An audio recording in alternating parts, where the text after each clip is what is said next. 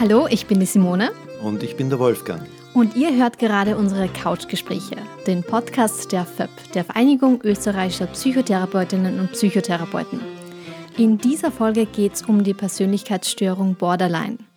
Wir werden darüber sprechen, was Borderline überhaupt ist, wie diese Krankheit entsteht, wie sie behandelt werden kann und wir reden auch über den richtigen Umgang mit Menschen, die davon betroffen sind. Und diesmal haben wir äh, Alice Sendera gebeten, auf unserer Couch Platz zu nehmen. Äh, Frau Dr. Alice Sendera ist äh, klinische Psychologin, Psychotherapeutin und äh, Lehrtherapeutin an der AVM. Das ist der Ausbildungsverein für Verhaltenstherapie und sie ist Lektorin an der Sigmund Freud Universität. Herzlich willkommen. Herzlich willkommen. Freut mich, dass ihr da zu mir gekommen seid. Und ja, und schauen wir mal, was ich dazu beitragen mhm, kann. Ja, vielen Dank. Ähm, du bist ja auch, also du hast den Arbeitsschwerpunkt Borderline, aber was genau ist das eigentlich? Puh, auf den Punkt gebracht. Borderline ist eine Persönlichkeitsstörung. Und wenn man so den, wieder den Überbegriff von Persönlichkeitsstörungen nimmt, muss man sagen, es ist eine Beziehungsstörung. Und zwar eine Beziehungsstörung, die beide Parteien, den Betroffenen und den Partner oder die Partnerin, an die Grenze des Lösbaren bringt. Warum? Weil Borderliner so eine andere Art des Fühlens haben, eine andere Art der Wahrnehmung und eine andere Art in Beziehungen mit Emotionen umzugehen. Und zwar in engen Beziehungen. Das heißt, wenn du mich fragst, was ist Borderline, dann muss ich sagen, Borderline ist vieles. Im Grunde mhm. genommen ist Borderline also eine Beziehungsstörung, eine Identitätsstörung und eine Emotionsregulationsstörung. Mhm. Und wie sieht man das oder wie erkennt man das? Also was für Symptome haben die Menschen, die darunter leiden? Auf den ersten Blick, das sind Menschen wie du und ich, also wir haben alle etwas Borderleiniges in uns, während wir durch die Pubertät gehen, wo wir nicht wissen, wer wir sind, was wir sind, äh, wo wir himmelhoch jauchzend und zu Tode betrübt sind, dann sagt es schon sehr viel vom Borderline aus. Das heißt, ich muss immer überlegen, ist es jetzt die psychiatrische Krankheit, die wir diagnostizieren, wo wir neun Punkte haben, wo diese Angst vorm Verlassenwerden vermeintlich oder geglaubt im Mittelpunkt mhm. steht? Oder ist es einfach die Akzentuierung, die Akzentuierung, wo ich einfach Schwierigkeiten habe, die Emotionen zu zügeln, zu regulieren, äh, ja, das Fassbare und Machbare zum Tun, so dass ich andere nicht verletze, obwohl ich gar nicht verletzen will. Oder vielleicht doch verletzen will. Und das ist schon wieder die Borderline, nämlich diese Ambivalenz, die ich euch da vermittle.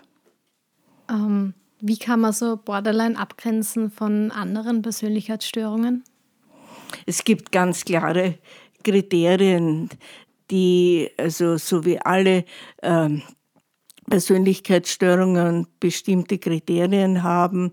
Wenn die erfüllt sind, dann äh, habe ich die Diagnose Borderline-Störung. Und so, wenn wir es wieder so auf den Punkt bringen wollen. Das ist so, wenn du einen Borderliner fragst, okay, was hältst du von dir? Wer bist du? Was bist du? Dann wird dir ein Borderliner diese Frage nicht beantworten können. Denn er ist von sich überzeugt, wirklich das Letzte, allerletzte auf dieser Welt zu sein und keine Berechtigung zu haben, hier überhaupt einen Anspruch an das Leben stellen zu dürfen. Das heißt, die Schemata, diese Dysfunktionalität, die Grundüberzeugung, diese sich selbst nicht wertvoll, nicht wertig zu fühlen, dieser äh, geringe Selbstwert, das ist so ein typisches Borderline-Phänomen. Darf ich da kurz einhaken, weil du, bevor wir da zu sehr ins Detail kommen, weil du schilderst das, finde ich, schon sehr plastisch und sehr anschaulich. Ähm, aber du hast erwähnt, dass es ja einerseits die ICD-10-Diagnose gibt und andererseits äh, das Störung, also und das, die ICD-10-Diagnose ist ja zum Teil recht sperrig. Ne? Das sind einfach ist eine, ein Katalog von Symptomen, die man abfragen kann und das in verschiedener Kombination dann die Störung ergeben würde. Ähm, aber das, äh, das Bild selber der Person, der Persönlichkeit, die eine Borderline-Störung hat, ist ja sehr viel vielgestaltiger. Ja, darüber hinaus ist, ich sage jetzt einmal, ein Borderliner erlebt Gefühle, erlebt Emotionen sechsmal stärker als ein Nicht-Borderliner die Heftigkeit, sie selbst zu empfinden und die Heftigkeit, sie nicht regulieren zu können, ist so ungefähr, als würde ein, ein kleines Kind auf einer Riesenmaschine sitzen und diese steuern wollen. Ich stelle mir da so ein großes Motorrad vor und das Kind versucht, dieses, dieses Motorrad durch einen Slalom zu steuern. Also ein, fast eine Unmöglichkeit. Und so ist es, dass die Borderliner aufgrund eines invalidierenden Umfeldes, und jetzt sind wir schon wieder beim, beim Kern der Sache, wieso wird ein Borderliner ein Borderliner?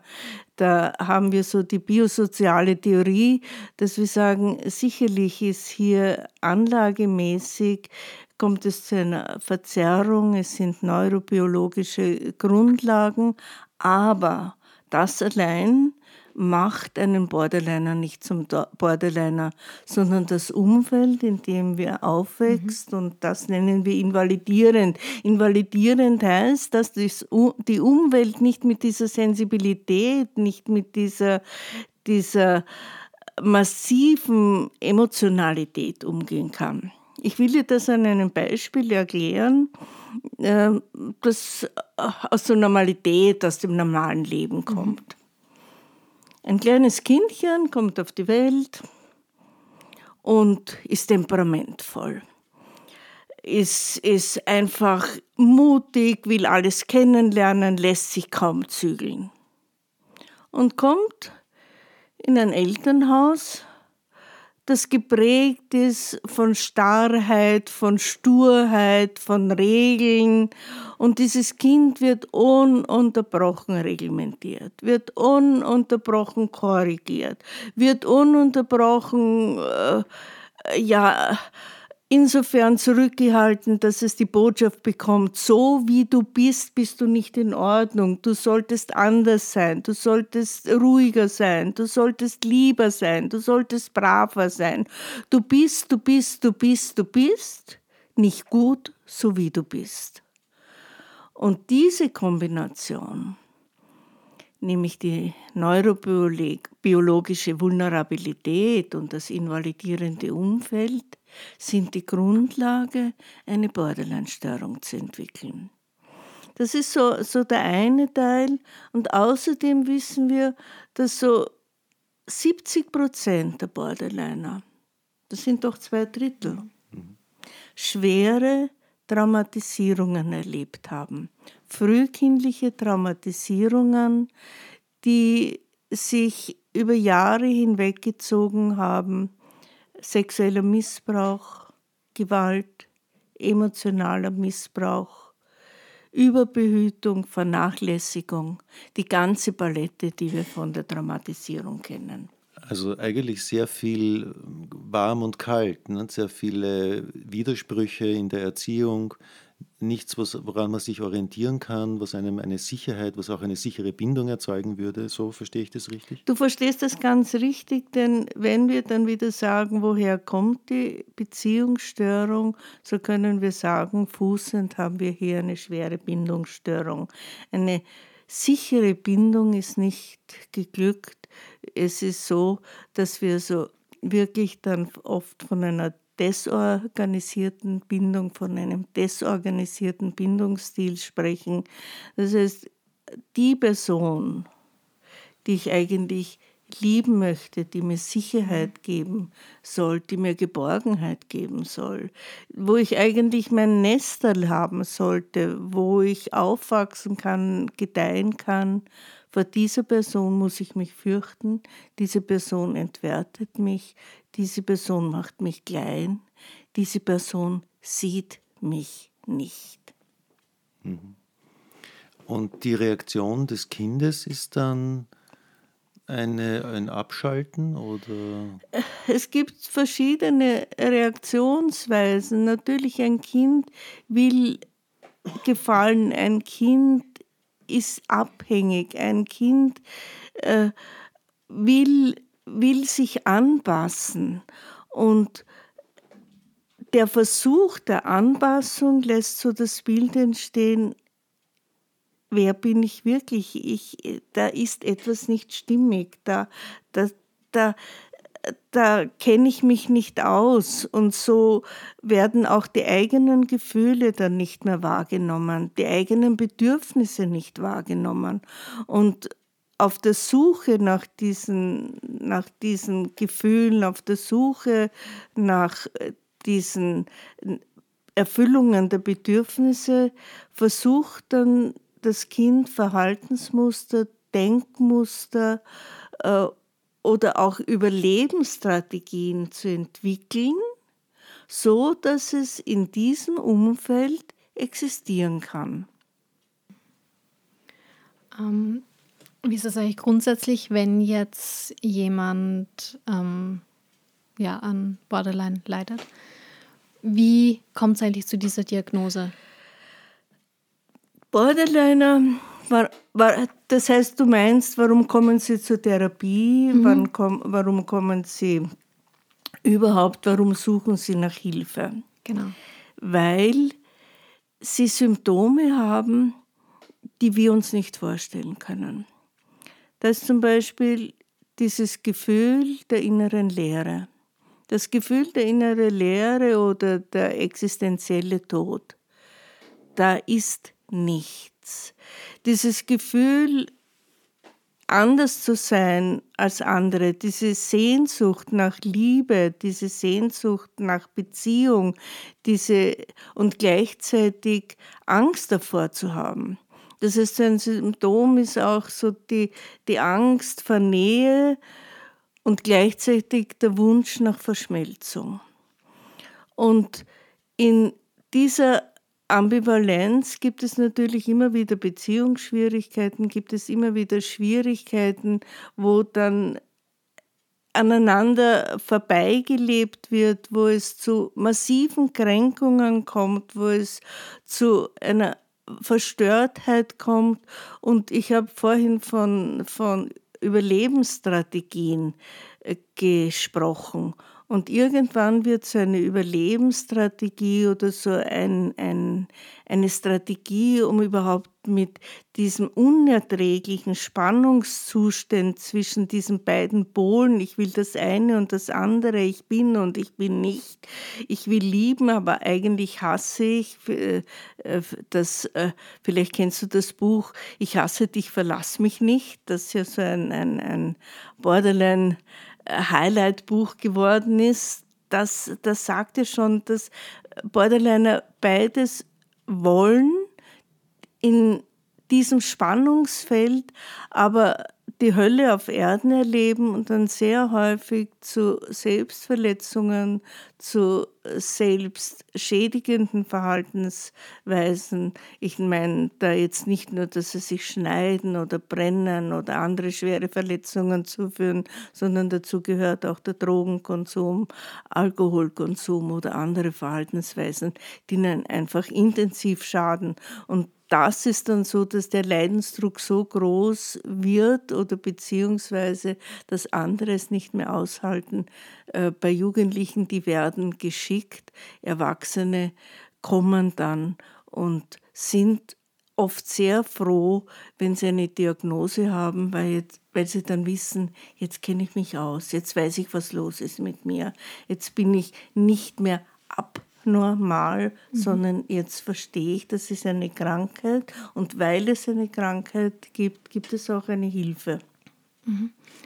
Wie genau sieht dann diese Behandlung aus? Äh, diese Behandlung ist so, ich, äh, ich selbst also äh, behandle im Rahmen der dialektisch-behavioralen Therapie.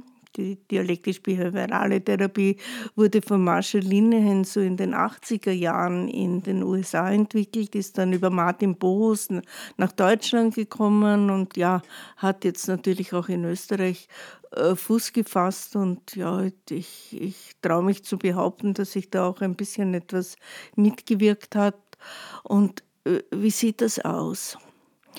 Marshall Linehan hat herausgefunden, wenn Patienten in so suizidalen Krisen äh, und äh, Borderliner kommen immer wieder aufgrund ihres, ihrer, ihrer Schwierigkeiten oder ihrer, ihrer Schwierigkeiten in Beziehung oder mit den Emotionen umzugehen in, in Krisensituationen. Und sie kommen, sind stationär aufgenommen worden, man hat sie auf die Beine gestellt, ja, und es hat nicht lange gedauert und sie sind wieder in die Krise gekommen.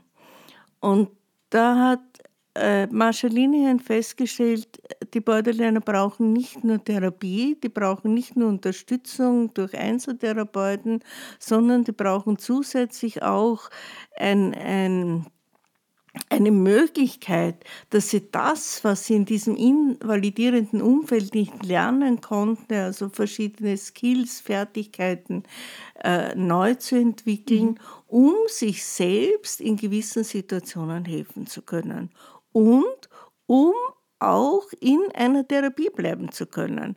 Denn ich habe vorhin erwähnt, dass äh, Borderliner haben, ah, also Schwierigkeiten mit Nähe haben, dass äh, Borderliner Schwierigkeiten haben, äh, sich Nähe zu wünschen, aber sie gleichzeitig nicht auszuhalten. Und dasselbe spielt sich ja in der Therapiesituation auch ab. Zuerst wird der Therapeut idealisiert, ach, das ist jetzt endlich einer, der mir helfen kann. Dann wie es äh, ja notwendigerweise ist. Man bespricht eine Problematik, man bespricht ein Thema und ein Borderliner durch die verzerrte Wahrnehmung fühlt sich gekränkt. Was ist der logische Schluss? Der äh, Therapieabbruch, suizidale Krise und das Ganze beginnt von vorne. Und so hat Marshall Linehan ein sehr strukturiertes Programm entwickelt, das sich da die die Problematik sehr sprunghaft ist an einem, ich sage jetzt, an dem Schweregrad der Problembereiche orientiert. Sie nennt das dynamische Hierarchisierung. Das heißt, in der Therapie werden bestimmte Problembereiche besprochen, behandelt und wenn ein schwereres Problem auftaucht, wird sozusagen ein Schlussstrich gezogen und man beginnt wieder bei dem schweren Problem. Äh, ich möchte diese aufzählen. Also das Schwierigste ist natürlich die suizidale Krise. Das Zweite ist, dass man natürlich auch schaut, wo gibt es therapiegefährdendes Verhalten, denn ich kann nur helfen, wenn mhm. ich in Therapie gehe, wenn ich in der Therapie bleibe. Gibt es da irgendein Problem, muss das zuerst gelöst werden, so dass man dann wirklich auf die dritte Ebene gehen kann und das ist die, die Verhaltenskontrolle. Wo gibt es Schwierigkeiten? Wo ist unter Umständen selbstverletzendes Verhalten? Wo gibt es impulsives Verhalten? Wo gibt es einfach hier Modifikationsmöglichkeiten? Was braucht äh, der Klient, die Klientin, um mit diesen Problemen umzugehen? Gehen zu können. Und dann schaut man schon, wie geht man mit den Emotionen um. Dann kommt hier dass man schaut, wie, wie kann man hier mit der Emotionalität eine Veränderung herbei, zu, äh, herbeiführen, bis man letztendlich an der, am, am Selbstwert, an den Ressourcen oder ich sage jetzt mal an dem Bereich das Leben zurückerobern arbeitet. Ähm, du hast erwähnt, dass äh, therapieverhindernde äh, Hindernisse aus dem Weg geräumt werden müssen, zuerst auch einmal.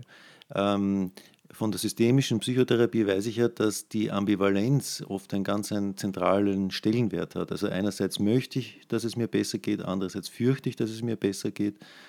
Ähm, äh, und in der Therapie kommt ja immer wieder auch dann das Thema vor, was ist das Best-Case-Szenario und was ist das Worst-Case-Szenario. Also die Therapie verspricht ja nicht automatisch, dass, es, dass alles wunderbar wird, sondern es ist ja ein schwerer, mühsamer Prozess.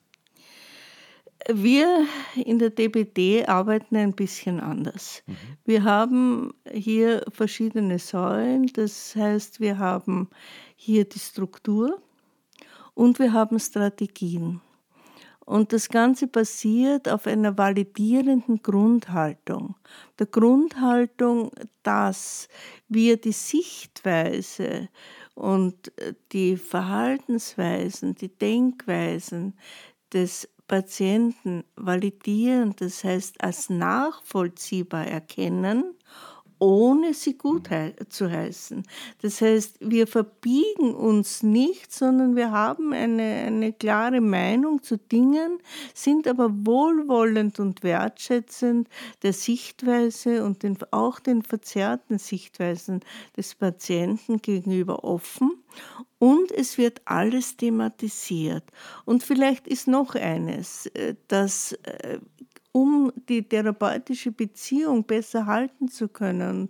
Und weil man weiß, dass Patienten auch so einen Zweifel haben, ist ein, war jetzt die Therapiestunde gut, hat es funktioniert?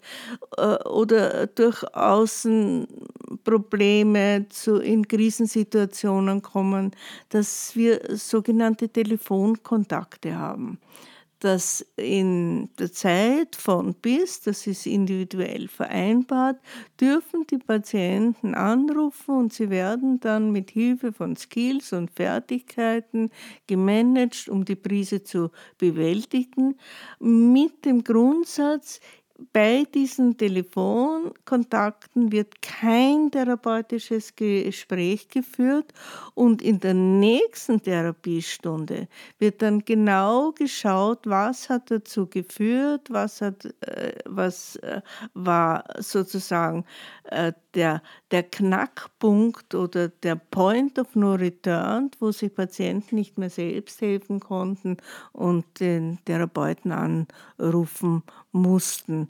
Und so bin ich da bei dem nächsten Schwerpunkt. Wir arbeiten mit hochauflösenden Verhaltensanalysen oder Situationsanalysen oder Kettenanalysen. Das heißt, wie hat sich das Verhalten aufgebaut, das Problemverhalten? Was ist überhaupt das Problemverhalten? Was möchte ich verändern? Wo, wo hätte ich unter Umständen verhindern können, dass ich zu dem Punkt komme, dass ich mich wieder so verhalte, wie ich mich eigentlich nicht mehr verhalten will, dass ich mich zum Beispiel selbst verletze. Darf ich da nachfragen, diese Selbstverletzungen werden dann eigentlich von der Verhaltenstherapie von euch äh, eindeutig bewertet? Wie, ich verstehe die Frage nicht. Wie meinst du, dass sie, dass naja, sie bewertet in, werden? In anderen Therapieformen ist es ja so, dass man diese Selbstverletzungen auch als eine Art Selbstfürsorge versteht. Die Psychoanalyse beispielsweise tut es.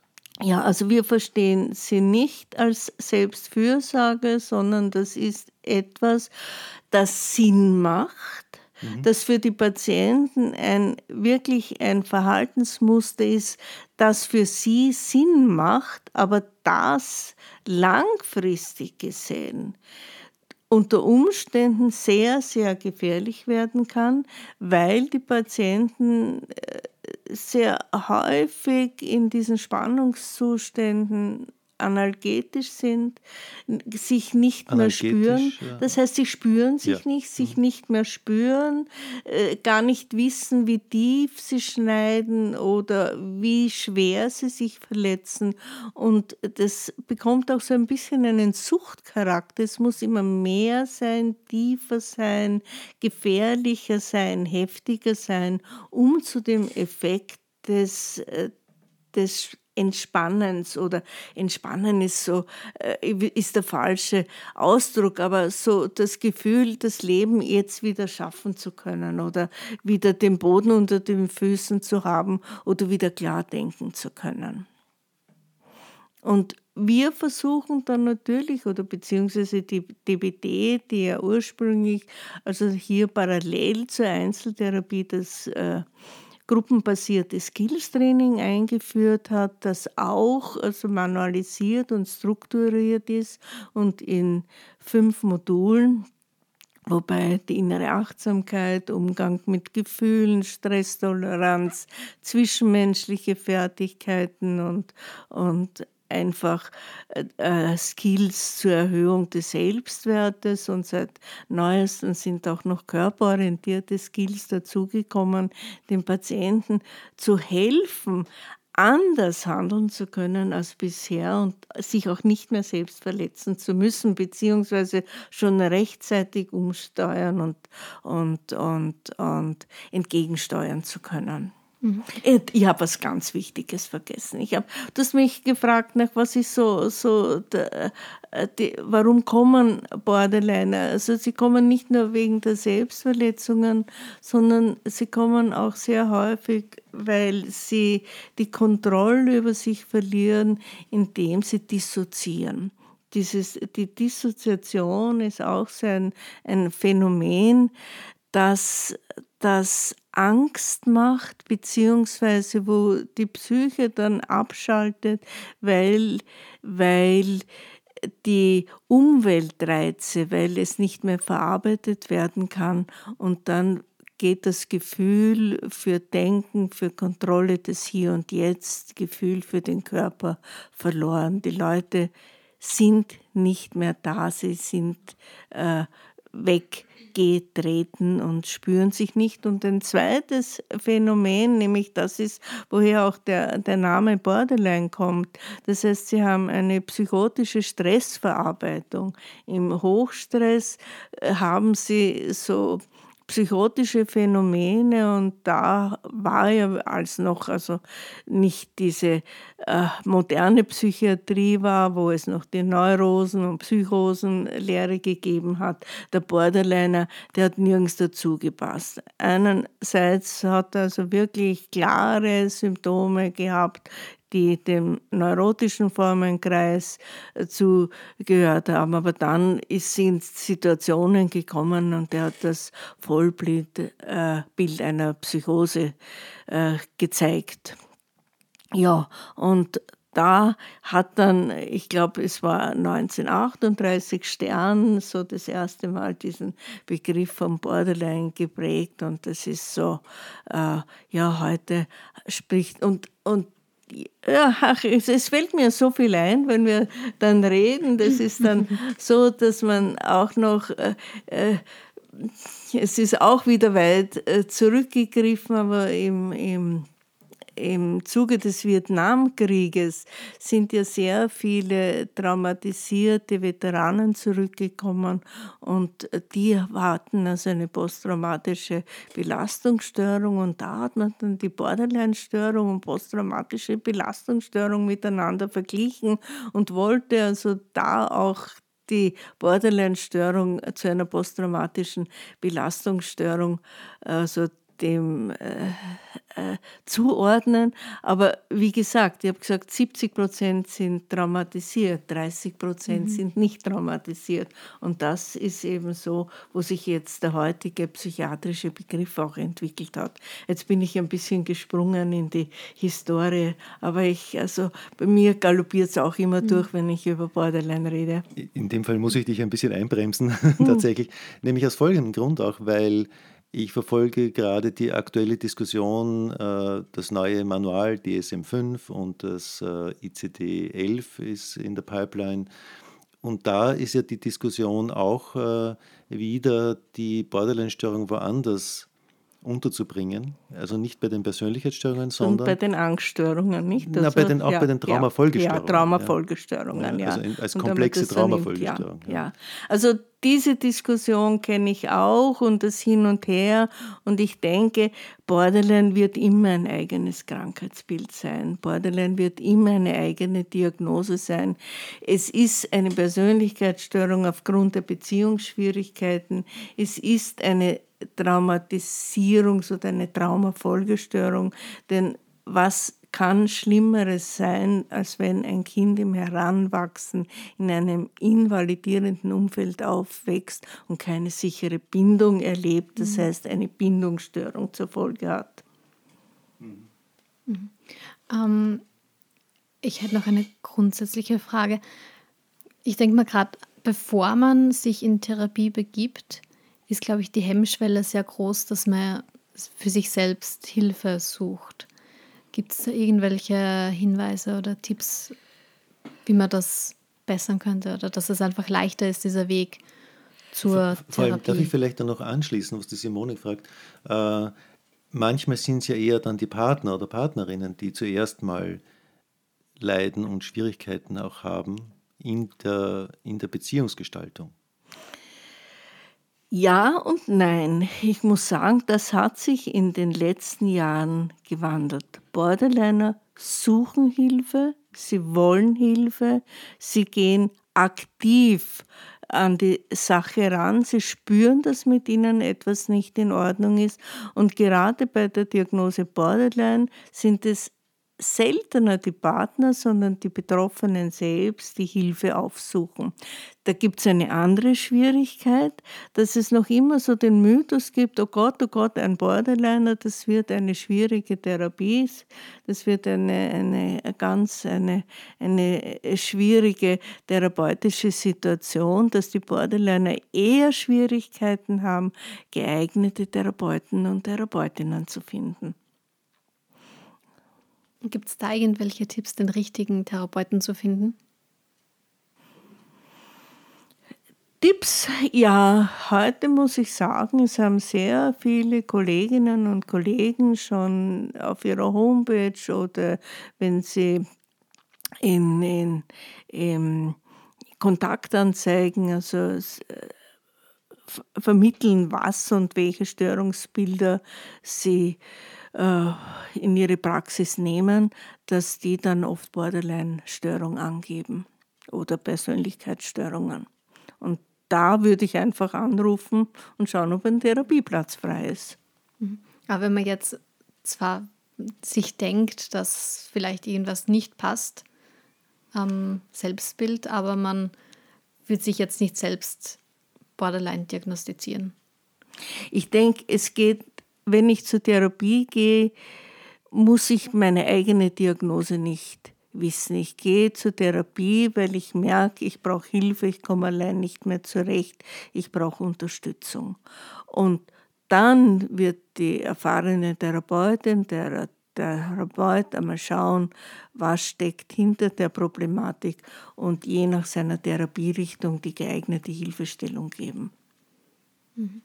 Und um nochmal zurückzukommen zu den Angehörigen, ähm, wie oder wie verhält man sich am besten im Umgang mit Menschen, die Borderline haben? Da gibt es einen, einen tollen Spruch von, von Marshall Linehan, die sagt, behandeln Sie die Borderliner nicht, als wären sie rohe Eier, sondern das sind Menschen wie du und ich, behandeln Sie sie, wie sie in jeder Beziehung auch andere Menschen behandeln würden. Das eine, was vielleicht ein bisschen hilft, wenn es zu einer Eskalation kommt, versuchen Sie nicht in der Eskalation Beziehungsgespräche zu führen. Gehen Sie einen Schritt zurück, lassen Sie ein bisschen Zeit verstreichen, sodass der Erregungszustand, in dem sich der Borderliner befindet, diese Hochspannung, legen kann, dass er sich selbst helfen kann, um wieder kognitiv und emotional erreichbar für den Partner zu sein. Das ist vielleicht, aber das ist, glaube ich, in jeder Beziehung sinnvoll. Warten wir ein bisschen ab, nicht so lange alles kocht und brodelt, eine Lösung zu suchen. Das heißt, es ist dann aber ein kurzfristiger Zustand oder kann der auch länger andauern? Kurzfristig ist es nicht. Wenn nicht geeignete Strategien angewendet werden, wenn der Borderliner nicht weiß, wie er mit diesem Hochspannungszustand zu, umgeht, dauert dieser Erregungszustand lang. Er klingt langsam ab. Es ist der Auslöser oft wirklich gering, aber es, die Emotionen schießen hoch und der Erregungszustand bleibt lange erhalten. Es kann über Stunden gehen, bevor er wieder abklingt. Mhm. Ich musste auch an eine Patientin denken, die ich mal hatte, die, ähm, die fuhr mit ihrer Mutter in Urlaub und hat, und die Mutter war ganz reizend zu ihr und hat ihr versichert, wie viel sie ihr bedeutet und dass sie ihr ganz wichtig ist und so. Und äh, also an und für sich Botschaften, die alle sehr positiv sind. Und dann ist die junge Dame zurückgekommen aus dem Urlaub und hat sich ganz heftig geschnitten, ganz heftig selbst verletzt, um die Spannungen abzubauen. Wie würdest du sowas erklären? Ich würde sagen, dass hier eine Nähe stattgefunden hat, die für die Borderline-Dame nicht aushaltbar war. Mhm. Dass diese Enge, diese Nähe, diese, diese ich sage jetzt einmal, zu viel an Botschaften, die unter Umständen gut gemeint, aber nicht gut angekommen sind. Mhm. Braucht es, andererseits braucht es äh, Selbstverletzungen, um diese Diagnose zu stellen? Nein. Es, äh, zählt, also Borderliner verletzen sich selbst, aber nicht alle Borderliner. Ja. Ich habe vorhin eine Zahl bei der Traumatisierung äh, genannt und ich kann jetzt wieder eine Zahl nennen. So circa 80 Prozent der Borderliner, äh, bei 80 Prozent der Borderliner findet man Selbstverletzung. Mhm. Wobei man wahrscheinlich auch noch sagen muss, dass diese Selbstverletzungen ja sehr vielgestaltig sein können. Richtig. Ja. Wir dürfen nicht sofort an Schneiden denken, sondern die sind oft sehr äh, subtil. Äh, es beginnt, nehmen wir nur den Bereich der Essstörungen dazu. Ich esse zu viel, ich esse zu wenig, ich esse nicht, ich, ich vernachlässige mich. Also es gibt gibt viele, viele Bereiche, wo ich meinen Körper schade, wo ich mir schade, wo ich mir etwas verwehre. Und das heißt, Selbstverletzung ist nicht Selbstverletzung. Man muss auch immer wieder genau schauen, was ist das für eine Botschaft, was steckt dahinter, dass ich meinem Körper schaden will. Mhm. Es hat oft sehr viel mit Kontrolle zu tun.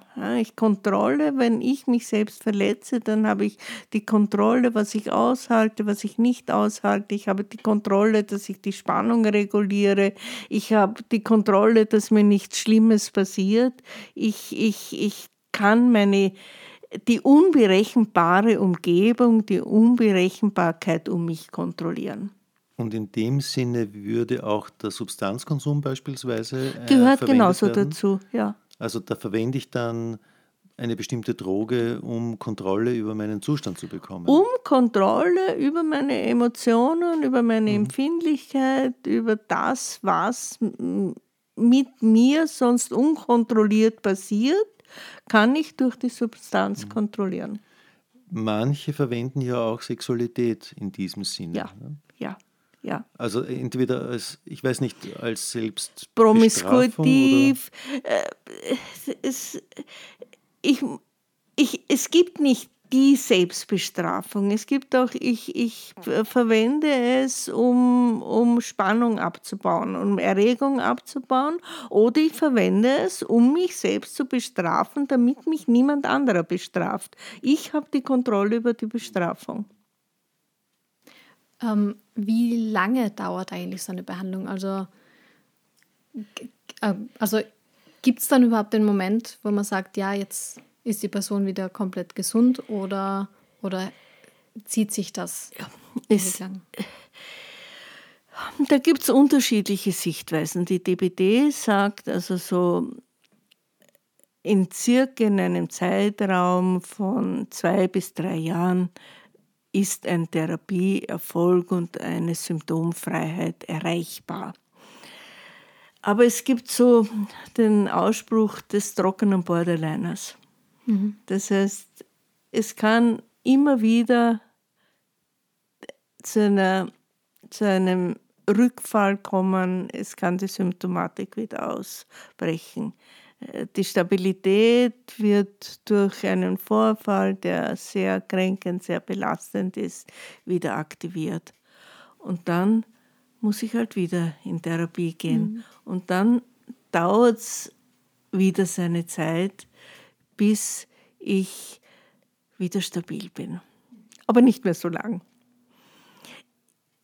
Und es ist auch so, dass es auch äh, manche, ich selbst habe Patienten, die so, so immer wieder mal so auftauchen und so sagen, ah, ich, ich brauche ein bisschen eine Auffrischung. Ich glaube, ich habe da, ich brauche wieder ein bisschen Unterstützung. Ich merke, dass ich so ein bisschen instabil werde.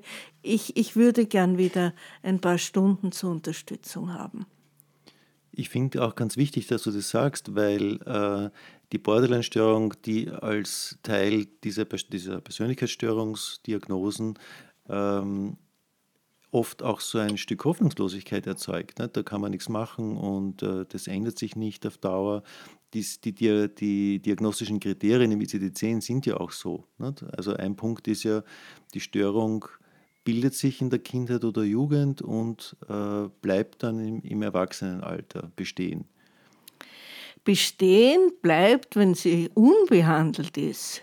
Ja, aber äh, Wozu gibt es Therapien für Persönlichkeitsstörung, für Borderline-Störung, wenn wir nicht selbst an den Veränderungsmodus festhalten und an die Veränderung glauben?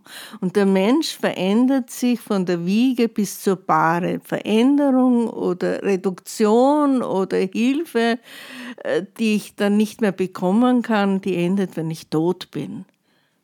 Ja. Ich habe in dem Zusammenhang auch eine Studie gelesen, ich glaube von 2017, ähm, wo nach einer 16 Jahre Follow-up-Studie, wo durch die Bank bei Persönlichkeitsstörungen die Diagnose nach 16 Jahren Therapie nicht mehr gestellt werden konnte, weil nicht ausreichend Symptome mehr vorhanden waren. Also das scheint mir doch ein recht hoffnungsfrohes Bild zu sein äh, im Hinblick auf die therapeutischen Möglichkeiten.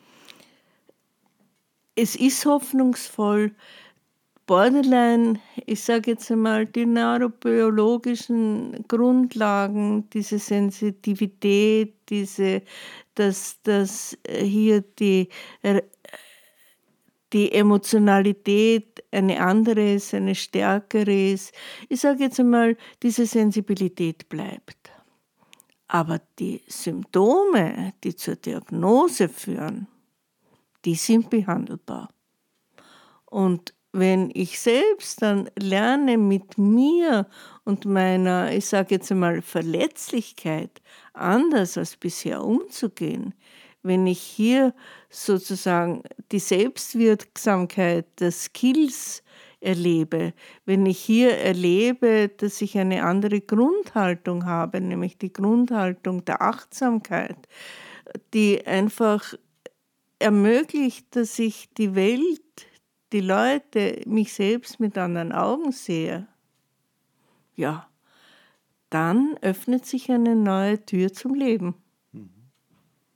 Sehr schön. Mhm. Ähm, vielleicht einen Punkt habe ich noch, äh, vielleicht zum Schluss. Ähm, die überwiegende Mehrzahl der Patienten sind ja eigentlich Patientinnen. Ja, weil einfach, so wie du vorhin schon erwähnt hast, die Hemmschwelle bei Männern viel größer ist, in Therapie zu gehen.